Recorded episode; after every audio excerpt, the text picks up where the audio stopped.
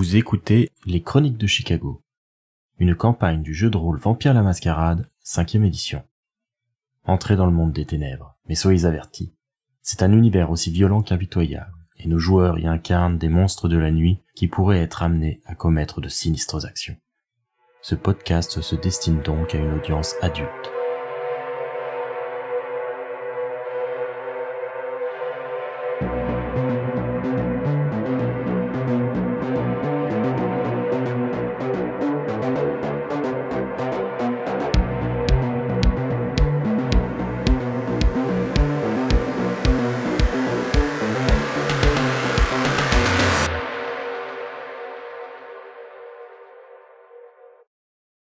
Bienvenue à toutes et à tous, je suis Alceste, le compteur. Avant que vous ne débutiez ce podcast, laissez-moi vous en présenter le principe. Cette campagne s'intitule Les Chroniques de Chicago pour deux raisons. La plus évidente, bien entendu, est que nos scénarios vont se dérouler à Chicago et dans sa proche agglomération, une région fortement liée au développement de la gamme Vampire la Mascarade. Notre histoire débute en 1990, mais plusieurs ellipses nous feront progresser à travers les années avant de rejoindre le temps présent. Si nous utilisons le terme de chronique au pluriel, c'est parce que plusieurs tables de joueurs, plusieurs groupes de personnages, vont alterner et parfois même croiser leurs aventures au gré des chapitres. Dans le premier, nous allons découvrir les enfants de Gary, plusieurs vampires récemment étreints dans cette petite ville voisine de Chicago, qui vont devoir prendre leur marque dans les conflits incessants qui opposent leurs aînés. Julien incarnera Benjamin, un metteur en scène toréador. Sophie incarnera Ida, une riche héritière Bruja. Bertrand incarnera Harold, un spécialiste de la sécurité informatique malkavien.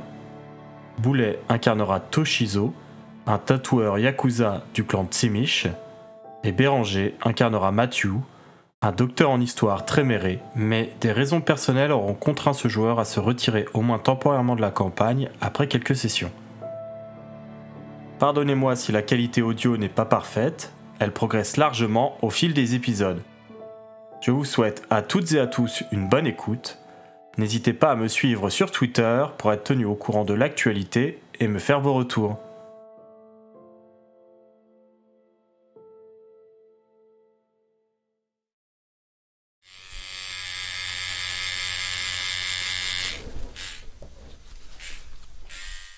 Lorsque Toshizo achève le tatouage sur lequel il était en train de travailler, il est déjà tard et la rue en dehors de son atelier est déjà sombre.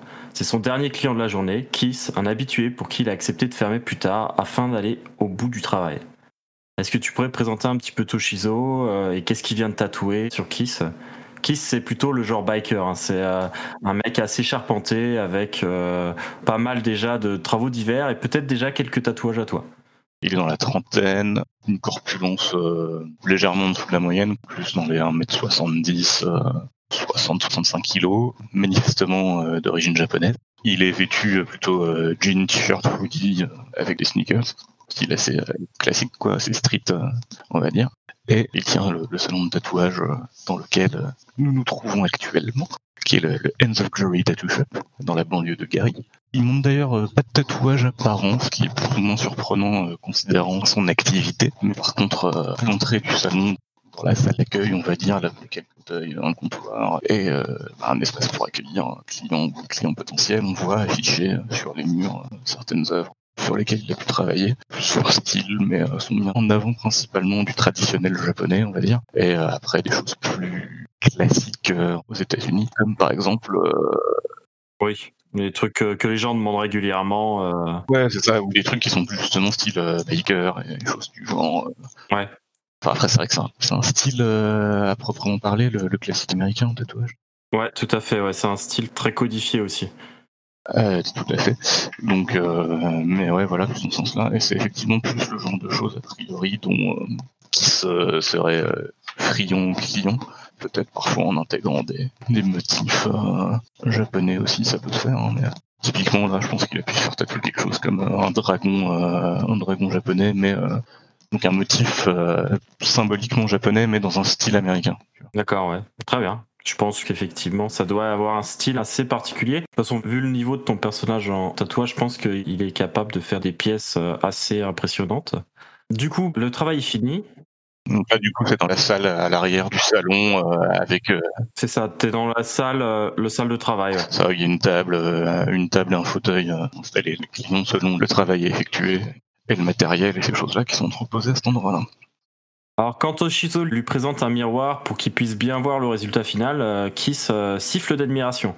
Exactement ce que je voulais, t'es vraiment un crack. Je le disais encore à Stanley hier, dans le coin, il y a pas photo, personne n'est capable d'un tel boulot. T'es vraiment fort. Bah écoute, euh, merci. Ça me touche toujours autant. euh, N'hésite pas à revenir ou, à conseiller euh, les shops euh, à tes potes. Il se relève, il commence à se rhabiller pendant que toi, du coup, tu ranges, tu nettoies tes ustensiles de travail euh, d'une manière un peu euh, soigneuse. Le quarantenaire, euh, aux larges épaules, il est loin d'être euh, à son premier tatouage, comme j'ai dit. Il a un corps criblé de dessins, euh, certains euh, bien moins réussis que celui que tu viens de lui terminer. Et une fois qu'il a enfilé son blouson de cuir criblé d'un cycle, qui se fouille dans la poche intérieure, il en sort un espèce de pochon plastique qui est bourré de pilules blanches. Il la jette euh, dans tes mains, tout en commentant euh, tu diras à ton patron que je suis content de ta prestation, euh, comme toujours, et qu'il y en aura plus qui arriveront une fois que j'aurai son paiement. Un mec à Chicago m'en a promis plus. Ok, je ferai passer le message et en me disant ceci, je vais ranger le pochon qu'il m'a lancé dans une cache un peu discrète. Toshizo garde ça où quand on lui donne des choses un peu illégales, euh, des trucs comme ça qui peuvent euh, transiter par son salon de tatouage. euh. À la base, j'aurais bien vu un sous-sol euh, un peu clandestin façon speakeasy, mais je suis pas sûr d'avoir eu assez de points à dépenser dans le. Deux points en refuge, c'est déjà pas mal. C'est un gros refuge hein, qui t'apporte déjà euh, quelques points comme cachette, etc. Pour la base, déjà, je voyais en tout cas l'espace de travail, on va dire, au rez-de-chaussée. Ouais. Donc, avec la salle d'accueil et la, la salle de travail principalement euh, à l'arrière. La salle d'accueil va me servir de salon euh, de manière générale, même si de toute façon c'est pas un perso qui a une vie sociale euh, trépidante. Avec un espace de vie à l'étage, genre une à peu près un studio quoi, une chambre, une salle de bain et une cuisine on va dire. Et du coup, il y aurait, euh, il y aurait quelque chose au sous-sol. euh, Bah, S'il y a moyen, ouais, sinon que ça me semble cohérent euh, en plus en termes de euh, géographie. Ouais, sans problème. Je pense que c'est même peut-être plus approprié pour ton personnage euh, pour qu'il puisse euh, se reposer euh, le jour, du coup, parce qu'il sera un peu plus protégé. Donc oui, effectivement, il peut avoir une cache en sous-sol. Mais quoi qu'il en soit, devant qui je me contente de ranger ça dans un coin, genre dans une caisse ou quelque chose, au milieu de matos avec des encres ou je sais pas quoi, et des aiguilles. Ouais, et puis tu le rangeras en lieu plus sûr dès que tu en auras l'occasion. C'est ça, j'évite d'aller accéder au sous-sol devant quelqu'un. Ouais, très bien. Ça me paraît judicieux, effectivement. Du coup, Kiss fait sa sortie, euh, il te remercie une nouvelle fois et il s'en va. Toi, pendant ce temps, du coup, bah, tu termines les, euh, les différents nettoyages en, en question, euh, donc les aiguilles et tout ça, tu ranges tes encres, tu te prépares, euh, du coup, à terminer ta journée et aller te coucher, probablement. Comme tu l'as dit, euh, ta vie euh, personnelle n'a pas été très épanouissante dernièrement. Surtout euh, depuis euh, que t'es éloigné de ta famille, de tes proches, euh, et que t'es mal vu par tout cela. Alors qu'il est en train de ranger ses affaires, Toshizo entend la clochette de la porte d'entrée résonner à nouveau. Au début, il peut se demander si Kiss a oublié quelque chose, mais non. Quand il se retourne, en fait, c'est un tout autre homme qui se présente, qui est plutôt d'une taille modeste. Ce visiteur inattendu semble avoir la cinquantaine ou peut-être même la soixantaine bien tassée, et il se présente dans un costume cravate tout en dégradé de bleu qui lui donne un air professionnel. Son allure générale correspond assez peu aux clients habituels de Toshizo, même si euh, parfois tu as des yuppies qui aiment bien euh, se rendre dans ce genre de salon de tatouage pour euh, un petit peu montrer leur visage dangereux, entre guillemets. Mais c'est vrai que ce genre de personnes, c'est pas vraiment la clientèle principale de Toshizo, surtout à cette heure-ci, parce que le salon devrait déjà être fermé depuis assez longtemps. Du coup, il y a plusieurs idées qui peuvent lui passer en tête. Est-ce que c'est un policier? Est-ce que c'est un agent du FBI Même des stupes? Il peut pas s'empêcher de penser à la cam qu'on vient à peine de lui transmettre euh, et euh, il sait très bien que s'il est arrêté avec une telle quantité, il pourrait coper d'une lourde peine. Cependant, c'est avec un sourire commercial que l'inconnu se présente à lui euh, et lui dit d'une voix assez amusée Vous devez être monsieur Hirano. Oui, en effet. Donc il est un peu surpris euh, quand on est de voir cet individu, surtout à cette heure. Son- premier réflexe a sans doute été, en entendant la sonnette, de se diriger vers l'arme qu'il a dissimulée dans son arrière-boutique. Mais euh, en voyant celui qui est entré, il le considère pas comme une menace. En tout cas, euh, Physiquement, il a pas l'air intimidant, effectivement. de là, il, en restant relativement prudent. Oui, euh, en effet, c'est moi. Est-ce que je peux vous aider? Il a toujours son sourire sur les lèvres et il continue euh, te répondre comme ça avec cet air un peu moqueur. Peut-être, oui, en effet, j'ai entendu parler de vous et euh, on va dire que la curiosité m'a poussé à franchir le pas. Oui, euh, je vais quand même vous prévenir que euh, le, le, quartier peut être euh, peu accueillant euh, à cette heure et c'est pour ça que normalement le salon est fermé. Il jette un coup d'œil dehors comme pour matérialiser un petit peu l'avertissement que tu viens de lui donner et il commente oui, oui, j'ai entendu dire que le quartier était plutôt difficile. Ce n'est pas très bon pour les affaires, j'imagine. Avec un haussement d'épaule, tout dépend à quel point on est regardant sur la clientèle. Ah, je vois, je vois que vous êtes euh, un homme euh, qui euh, n'hésite pas à faire ce qu'il faut pour faire fonctionner les affaires. J'imagine qu'on peut dire ça. Les habitants du quartier sont plus friands de ce que je veux offrir que la plupart des employés de Wall Street. Il éclate de rire, visiblement, il a trouvé ton mot d'esprit à son goût. Et alors que vous êtes en train de discuter, l'inconnu commence à faire un peu le tour de la boutique. Les mains jointes dans le dos, il fait le tour des dessins qui sont exposés un peu partout il tourne les pages de ton catalogue de tatouages flash euh, et euh, il peut pas s'empêcher de faire leur marque. Euh. C'est un beau petit salon que vous avez là. Je suis là pour affaire justement. oui, effectivement, vous ne m'avez pas dit en quoi je pourrais vous être utile. Il se tourne à nouveau vers toi et éclate de rire.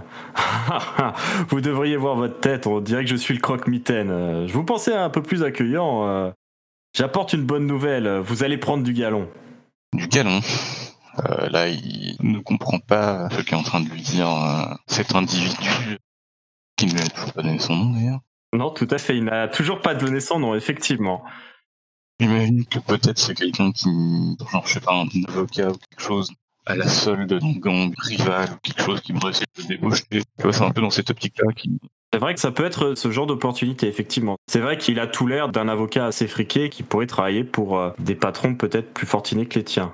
Mais dites-moi, euh, je me suis présenté euh, quand vous m'avez demandé euh, si j'étais bien Monsieur Irano, mais je ne sais toujours pas qui vous êtes. Il se rapproche doucement de toi et il te tend la main pour te la serrer. Je suis Monsieur Pritzker, Samuel Pritzker. je lui serre la main par politesse, mais avec une certaine raideur quand même. Le nom t'est pas inconnu parce que euh, le dénommé Pritzker, euh, il est assez euh, renommé dans la région, dans les villes alentours, pour être un homme d'affaires assez important. On va dire que il a rencontré des gros succès immobiliers. C'est vraiment un mania de local. Il a racheté et remis en état de grands quartiers et il a fait sa fortune là-dessus. Il est euh, connu aussi pour euh, ses actes caritatifs. Il a des associations à son nom, des choses comme ça. Donc c'est euh, une personne publique assez connue dans les villes alentours. Ok. Pritzker comme le mania de l'immobilier? Non, non, c'est un cousin. Il rigole à son jeu d'esprit et non, oui, c'est bien moi, effectivement. Et je vous promets que je ne suis pas là pour acheter les meubles ou les murs. Quoique, il regarde autour, un peu mutin. Il y a vraiment quelque chose chez lui qui, euh, à la fois, euh, dégage euh, un certain danger, mais en même temps, il a une attitude un peu bonhomme qui est désarmante. c'est quelqu'un qui joue beaucoup de l'impact qu'il peut avoir sur les gens et qui s'en amuse visiblement. Mhm. Clairement, en l'état, ce qu'il vient de déclarer ne fait que diminuer dans l'esprit de Toshizo la menace immédiate qu'il pourrait représenter. Ce qui voit mal un magnat immobilier venir chez lui et essayer de lui péter la gueule au milieu de la nuit. Ça serait quand même assez surprenant comme développement. On sous-estime beaucoup les manias de l'immobilier. il reste de fait dans une sorte de position d'attente, euh, voir s'il va lui en dire plus. Oui, où se trouve Toshizo du coup dans, la pièce euh bah, Il était venu vers l'entrée de la pièce, donc quand il avait entendu du bruit, euh, voir un peu qui se profilait à l'entrée. Donc là, il venait de se rapprocher de Samuel pour lui serrer la main, de fait. Mais sinon, il reste plus dans l'entrée, enfin, au niveau de l'entrée de la pièce. Il essaye euh, de s'éloigner le plus naturellement possible de l'endroit où il a planqué la cam euh, qui lui a été tendue plus tôt, histoire de pas attirer l'attention sur ça. Quoi. Parallèlement, il évite quand même de tourner le dos euh, à l'intrus. De toute façon, effectivement, Monsieur Pritzker est plutôt du genre à chercher le regard de son interlocuteur. Après avoir annoncé ça, il regarde droit dans les yeux Toshizo avec une véritable détermination qui couve sous cette attitude pleine de bonhomie et il dit d'une voix euh, ferme mais qui laisse peu de place à discussion euh, Asseyez-vous là, je vais vous expliquer. J'imagine que j'ai pas le choix que je m'assois là. Toshizo n'a même pas le temps d'y penser, qui se retrouve déjà assis sur son propre siège euh, juste à côté. C'est un des autres sièges de tatoueur qu'il y a dans la pièce. L'homme s'approche et s'empare du tabouret qui est à côté, qui est normalement réservé à l'artiste au travail, et il s'installe à côté du propriétaire des lieux, qui semble peiner à comprendre ce qui lui arrive. Vraiment, là, c'est euh, un peu surprenant. Il sent qu'il devait le faire, mais il ne comprend pas pourquoi il a obéi aussi facilement. Est-ce qu'il a une réaction particulière avant que... Il sent une sorte de déconnexion entre ses actions et euh, sa volonté propre. Et euh, il est un peu pris au dépourvu, il sait pas comment réagir à ça. Comme il reste plutôt passif, Pritzker croise les mains et continue un petit peu son petit topo. Ne bougez pas, ça ne sera pas long. euh. Comme j'ai dit, vous allez enfin pouvoir vous épanouir dans cette organisation que vous avez rejoint il y a quelque temps déjà. Oui, oui, je, je suis au courant. Je sais bien des choses encore. euh. C'est fou comme les langues se délient lorsqu'on a de l'argent, hein, vous ne trouvez pas? Enfin, en tout cas, vous allez devenir mon agent au sein des Yamaguchi Gumi et vous en tirerez pouvoir et influence, vous inquiétez pas. C'est pas mal, non? Sait pas trop quoi répondre, il balbutie un peu. euh, son affiliation, elle n'est pas vraiment euh, ouverte vu qu'il tient un commerce, que c'est censé être quelque chose de public. Donc du coup, euh, il n'est pas officiellement relié au Yamaguchi Gumi, mais euh, c'est vrai que se l'entendre dire par quelqu'un qui visiblement n'est pas du milieu, c'est euh, probablement déstabilisant. hein. C'est ça, et la situation est assez quand même surréaliste de voir un type qui correspond pas du tout au profil du coin se pointer à un horaire où la plupart des gens qui débarquent dans sa tenue n'auraient pas fait très long feu dans la rue pour ensuite se retrouver dans la situation où une sorte de perte de contrôle et on s'entend dire ça, clairement il n'était pas préparé. En même temps, comment aurait-il pu l'être? Du coup, Monsieur Pritzker euh, pose une main sur euh, l'avant-bras de Toshizo un petit peu en signe d'apaisement et dit euh, Bon, il y a un X cependant. Toutes les bonnes choses apportent leur lot de conséquences. Le Kranz euh, est un gâteau merveilleux, mais il a tôt fait de vous transformer vous-même en Soufgania. c'est un beignet fourré, euh, c'est très gras, enfin, vous voyez. Bon, une blague est toujours moins drôle quand on doit l'expliquer, euh, malheureusement. Enfin, donc j'ai une mauvaise nouvelle, ou plutôt deux. Bon, la première, c'est euh, je vous laisse pas vraiment le choix. Vous n'avez pas de décision à prendre dans, cette affaire. J'ai décidé que ce serait vous, et je n'aime pas revenir sur mes décisions. Je pense être un bon recruteur et que j'ai là le meilleur candidat qui soit. Ensuite, euh, c'est sûrement là euh, que vous avez commencé à paniquer, mais euh, vous allez devoir mourir. Plus ça avance, plus l'impression d'être dans un rêve étrange où la réalité semble de plus en plus lointaine. Qu'est-ce que vous racontez? Ce serait probablement ce qu'il irait dire s'il arrivait. Effectivement, comme il n'est pas forcément impressionné physiquement par cette personne qui la considère pas comme un risque physique, à mon avis, effectivement, sa réaction, c'est plus de se dire, mais euh, qu'est-ce qu'il me raconte Euh, Il est complètement timbré, quoi. Ouais, c'est ça, il, il fait clairement pas monter dans la surenchère, essayer de le menacer ou de lui faire peur lui-même, hein. mais il est en train d'essayer de comprendre ce qui se passe et euh, manifestement, il sent que, que la situation lui échappe. Allons, la mort n'est pas aussi définitive que ça quand on a ses entrées.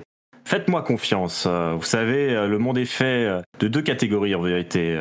Les prédateurs et les proies. Pour le moment, vous appartenez plutôt au bétail et je dois dire, vous êtes plutôt mal parti. Par contre, moi je suis un prédateur et ce que je vous offre, c'est une porte d'entrée. Allez, tendez-moi votre bras. Alors que Toshizo a tout sauf envie de le faire, il lui tend effectivement son bras comme on le tendrait pour une piqûre, pour un prélèvement de sang. Et euh, il se sent pas en mesure de résister. L'étranger se penche euh, vers l'avant et euh, il plante des croix serrées dans la chair euh, offerte. Et doucement, le sang de Toshizo lui est soutiré alors qu'il est figé dans une sorte d'extase paralysante qui lui ôte tout moyen de défense. Il sent la vie qui s'échappe de son corps. Doucement, ses yeux se ferment, il se sent partir. Cependant, on en trouve sa bouche, il sent que quelque chose se passe alors que euh, dans sa tête, euh, il se voit déjà mort et dans sa tête, il essaye de se repasser les événements euh, des dernières minutes sans comprendre vraiment ce qui lui est tombé dessus. Et un liquide épais et ferreux est versé en un flux chaotique entre ses lèvres. C'est le sang de Caïn, la vitae qui redonne vie chaque nuit aux descendants. Son existence est sur le point de changer.